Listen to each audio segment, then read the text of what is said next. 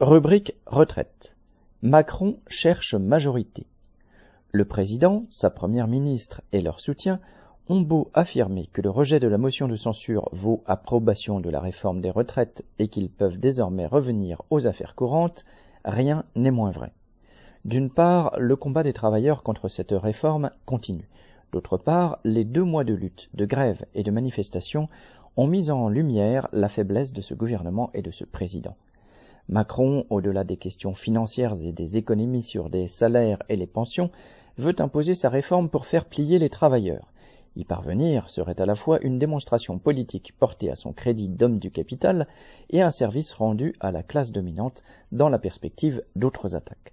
Or, non seulement sa politique a mis des millions de travailleurs dans la rue, mais Macron n'a même pas réussi à rallier un nombre suffisant de députés de droite.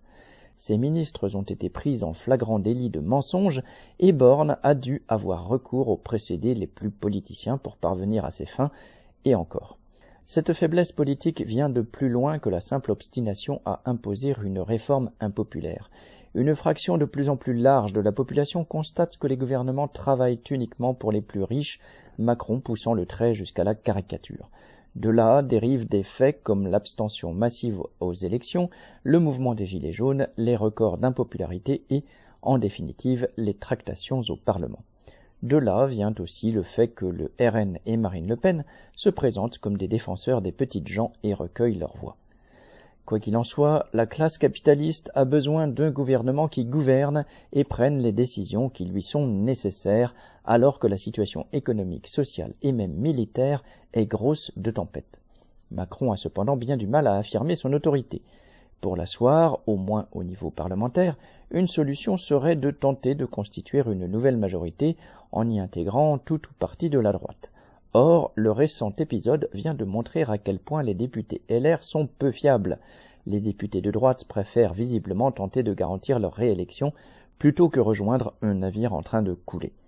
Le président peut aussi être tenté de dissoudre l'Assemblée et de provoquer de nouvelles élections, mais il risque alors de se retrouver sans majorité, voire dans l'obligation de cohabiter avec une autre majorité.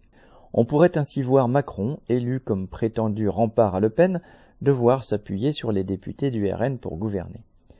Lors de son intervention télévisée le 22 mars, en plus de faire étalage de son autosatisfaction et de son mépris habituel, il a laissé entendre qu'il continuera à gouverner en s'appuyant sur les possibilités ouvertes par la Constitution.